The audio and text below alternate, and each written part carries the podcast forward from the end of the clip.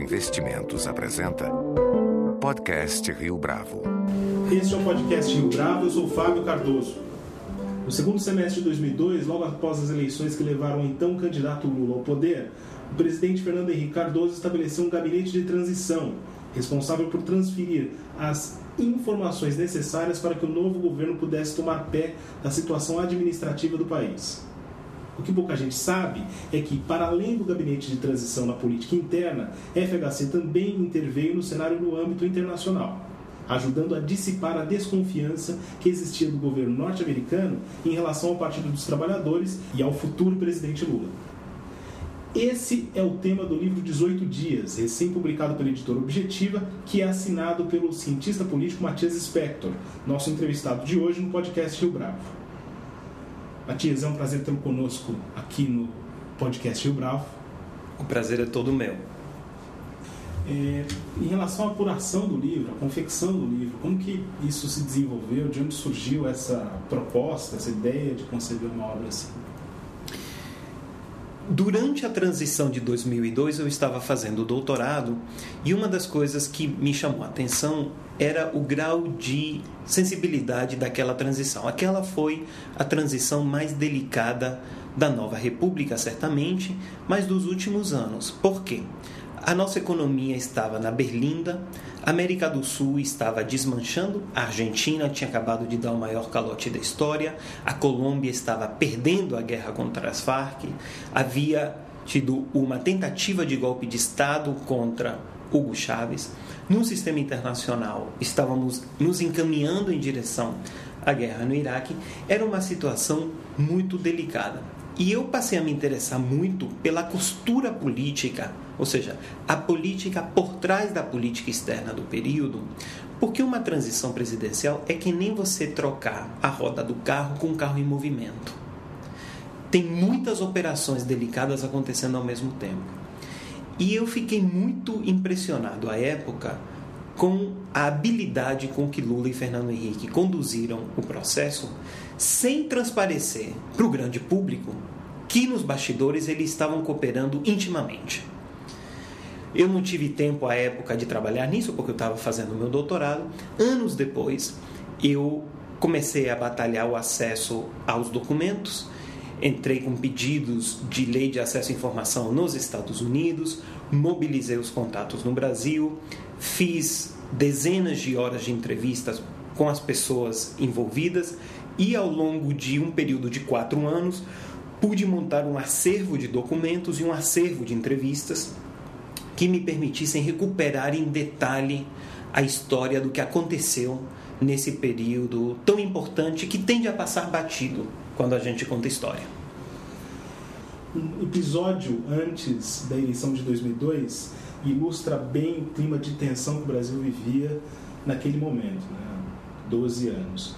Ainda no primeiro semestre daquele ano, em 2002, um, ganhou bastante destaque e repercussão na cobertura política internacional uma declaração do Robert Zelig sobre a necessidade do Brasil se adequar à ALCA e a não resposta, em consequência dessa declaração do Zelig, do então candidato Lula sobre o tema, afirmando que ele não responderia ao sub do sub do sub. Qual era o grau de desconfiança do governo norte-americano sobre o Brasil naquele momento? E, a, e principalmente né, com a possível eleição do Lula, para ser mais específico. Bem, o governo norte-americano tinha profunda desconfiança em relação ao Brasil. Agora, é importante ressaltar que essa desconfiança se aplicava também ao governo do Fernando Henrique Cardoso. Ou seja, o governo FHC, no quesito especificamente da ALCA, adotou uma postura negociadora de empurrar com a barriga. Quando o Zelig falou o que disse a respeito da necessidade, da urgência de o Brasil se adequar ao que viria a ser o sistema de regras da ALCA, ele tinha em mente o governo Fernando Henrique. A reação do Lula, muito representativa da postura do PT, era a de que a ALCA deveria ser ativamente resistida. O Lula chamou o Zelig de sub do sub do sub e depois o próprio Lula reconheceu anos mais tarde que havia cometido um erro. Zelig era um dos principais assessores de política externa do presidente Bush e se encarregava de uma agenda muito complexa.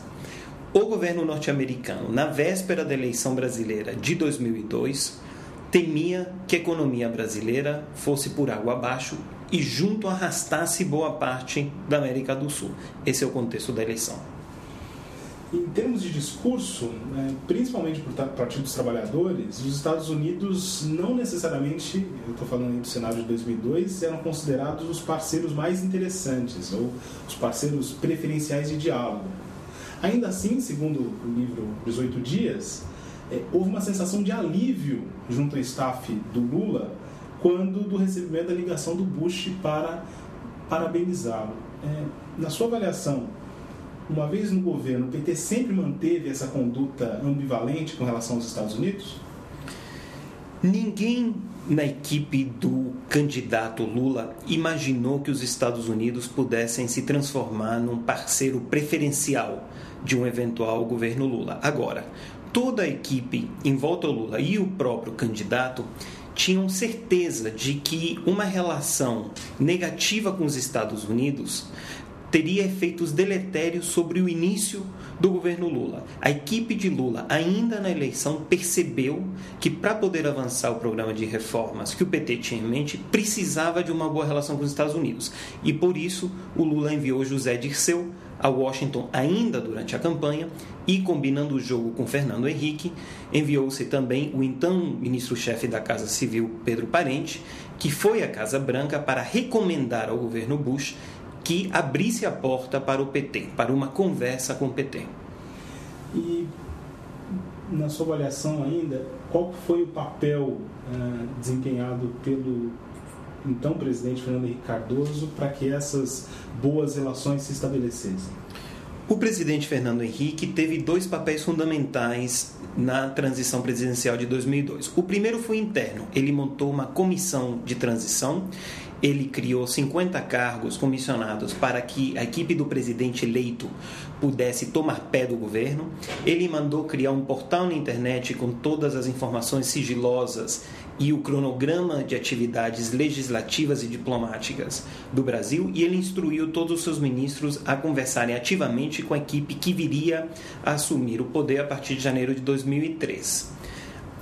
Nos bastidores, o Fernando Henrique manteve diálogo constante com José Dirceu, à época o é, artífice político da chegada do Lula ao poder. Essa é a dimensão interna. Na dimensão externa, diplomática, Fernando Henrique mobilizou tudo o que ele tinha de acesso nos Estados Unidos e de prestígio pessoal na Casa Branca para garantir que o Partido Republicano muito resistente à ideia do PT no poder, não condenasse Lula antes da hora. Essa foi a função. E essa é uma função que o Lula hoje em dia reconhece. Ah, em relação a esses 18 dias que estão relatados aí no livro, qual foi o momento mais tenso dessas conversas? O momento mais tenso foi, sem dúvida, a delicadíssima operação que o governo Fernando Henrique e a equipe do candidato, eh, perdão, do presidente eleito Lula, precisaram fazer quando da vinda de uma missão do FMI. Pedro Malan, então ministro da Fazenda, e Antônio Palocci, então representante de Lula para a política econômica, precisaram combinar o jogo um com o outro para equalizar o discurso em relação ao FMI. O que eles não queriam é que o FMI impusesse regras draconianas que prendessem o início do governo Lula. Mas, ao mesmo tempo, eles sabiam que precisavam mostrar ao FMI que a transição para um governo de esquerda não acarretaria uma suspensão dos contratos assinados. Foi uma operação muito delicada, cheia de simbolismo. No dia que a missão do FMI pousou no Brasil, Palocci e Malan fizeram questão de ser fotografados juntos só que é preciso lembrar que à época ninguém sabia de fato que o PT honraria a Carta ao Povo Brasileiro. Ninguém sabia que o compromisso do PT com a política econômica do Fernando Henrique valeria de fato. Portanto, havia boa dose de desconfiança entre Palocci e Malan pessoalmente, mas entre seus grupos políticos. Esse eu acho é o contexto mais difícil da transição, tendo em vista que toda transição é muito difícil numa democracia.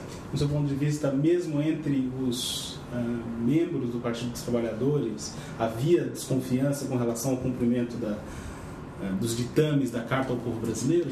Sem dúvida. Basta olhar, por exemplo, as declarações do então senador eleito por São Paulo, com 10 milhões de votos, Aloysio Mercadante. Aloysio Mercadante, que era do grupo muito próximo ao candidato Lula, tinha um discurso muito diferente do discurso de Antônio Palocci.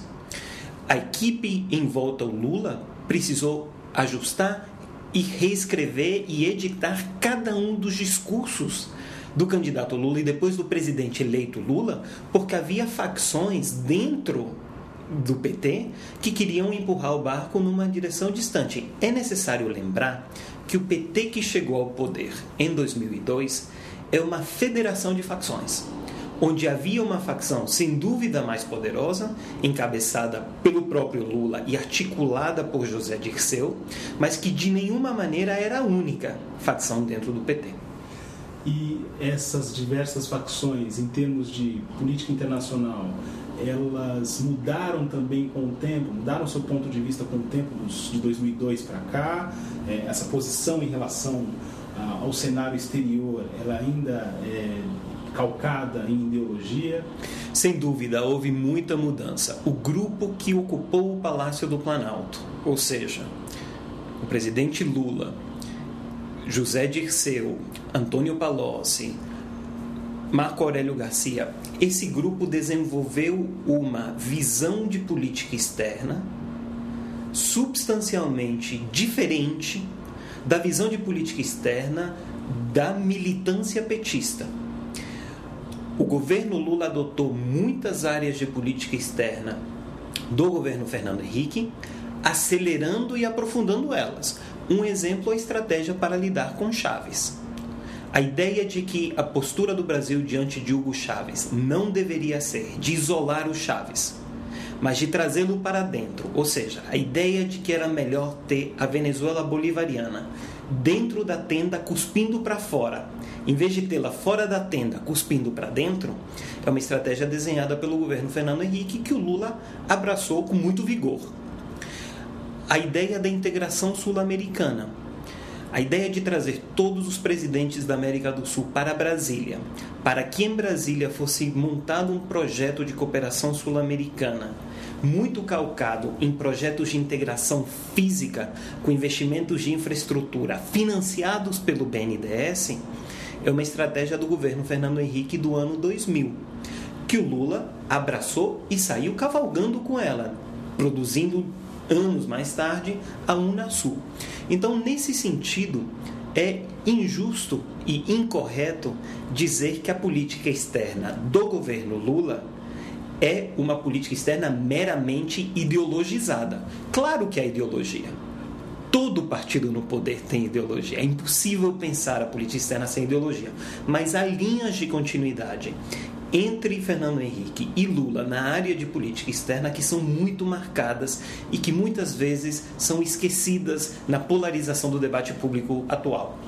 E essa busca por protagonismo internacional nos últimos uh, anos, principalmente a partir de 2004, quando o Brasil começa a galgar mais espaço na política mundial, já com a chancela dos BRICS e principalmente com a busca por um assento no Conselho de Segurança da ONU.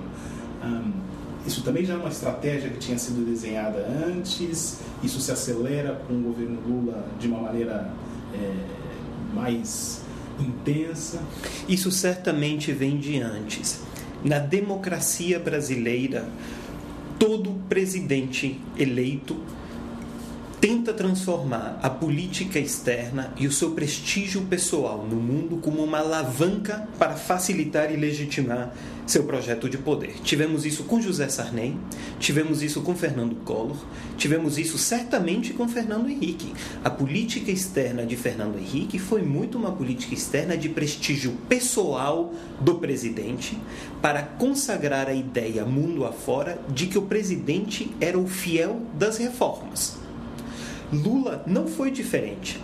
A diferença, o que produziu na percepção do mundo e na percepção brasileira, a sensação de que o Brasil da era Lula é um país em franca ascensão, são fatores estruturais do capitalismo global. É o fato de que na década de 2000 o Brasil beneficiou-se regiamente do aumento dos preços de commodities nos quais nós somos muito competitivos, de que a nossa diversificação do comércio permitiu que a China nos empurrasse para cima e da percepção, depois da guerra do Iraque, de que era necessário repactuar o poder mundial.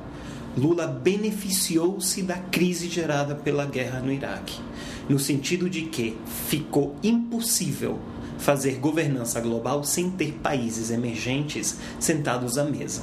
O Brasil beneficiou-se muito desse processo muito típico da década de 2000 que era impensável na década de 90. É um contexto, portanto, diferente. É... Matias, a relação do Bush e do Lula foi melhor do que a relação do Obama entre Obama e a Dilma? Sem dúvida alguma. A relação diplomática entre o Brasil e os Estados Unidos durante os governos Bush e Lula foi a mais próxima que nós já tivemos em democracia, no sentido de que os dois países abriram áreas de cooperação formal e informal. Muita consulta, interlocução de alto nível para discutir temas de América Latina, cooperação concreta no Caribe e na África pela primeira vez, cooperação concreta em temas comerciais que depois terminou não vingando, mas não deixou de vingar por causa de problemas na relação bilateral. Não vingou por outros fatores, né? o colapso da rodada Doha. E um nível de diálogo muito mais próximo do que a gente vivenciou no passado. Isso é o que os documentos mostram. Isso, naturalmente, não é a maneira como a memória histórica vai sendo construída, porque ninguém no PT gosta de reconhecer hoje em dia que o presidente Lula teve muito acesso à Casa Branca de Bush e, da mesma maneira, ninguém no PSDB gosta de reconhecer que o governo Lula teve mais proximidade com os Estados Unidos do que teve o governo Fernando Henrique em relação à Casa Branca de Clinton. Mas o fato é que os dois países se aproximaram muito na década de 2000, mas boa parte dessa aproximação é explicada pela promessa de uma grande negociação comercial e pela empatia entre os dois presidentes. Quando Doha colapsou e quando esses dois homens deixaram a cena, Lula e Bush, não havia instituições nem canais formalizados de comunicação que permitissem manter o ritmo dessa parceria diplomática. E bastou ter uma seguidilha de crises no governo Obama. Tivemos Honduras, tivemos Teherã, tivemos a reativação da Quarta Frota. Isso bastou para dar um golpe na relação bilateral que nunca mais se recuperou. No início do governo Dilma, Dilma fez uma sinalização de que haveria reaproximação. Obama visitou Brasília, Dilma visitou Washington, mas essa relação nunca decolou. E depois a crise da espionagem, naturalmente, terminou jogando isso por água abaixo e dependerá agora do próximo governo brasileiro, a partir de janeiro de 2015, para restaurar esse vínculo diplomático. É, uma última pergunta sobre essa ainda sobre essa influência que o, os Estados Unidos exercem no mundo você mencionou agora há pouco sobre a, o detalhe de que desde o governo Obama, o início do governo Obama, houve uma série de crises, pequenas crises com o Brasil, atritos com o Brasil.